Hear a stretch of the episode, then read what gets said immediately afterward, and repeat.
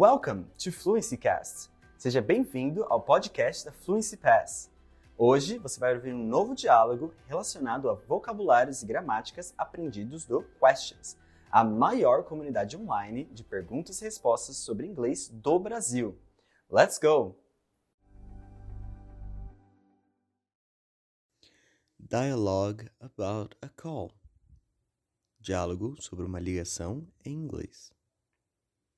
Ryan is trying to call someone, but Hello, Alice speaking. How may I help you? hello, this is Ryan. May I speak with Anne, please?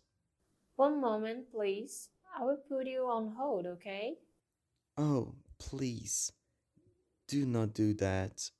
I tried to call the entire morning and nobody answered the phone. It is really urgent. Sorry, Mr. Ryan, but there aren't any missed calls. Maybe you have called the wrong number. Um, yeah, that can be possible. My phone is not really working well.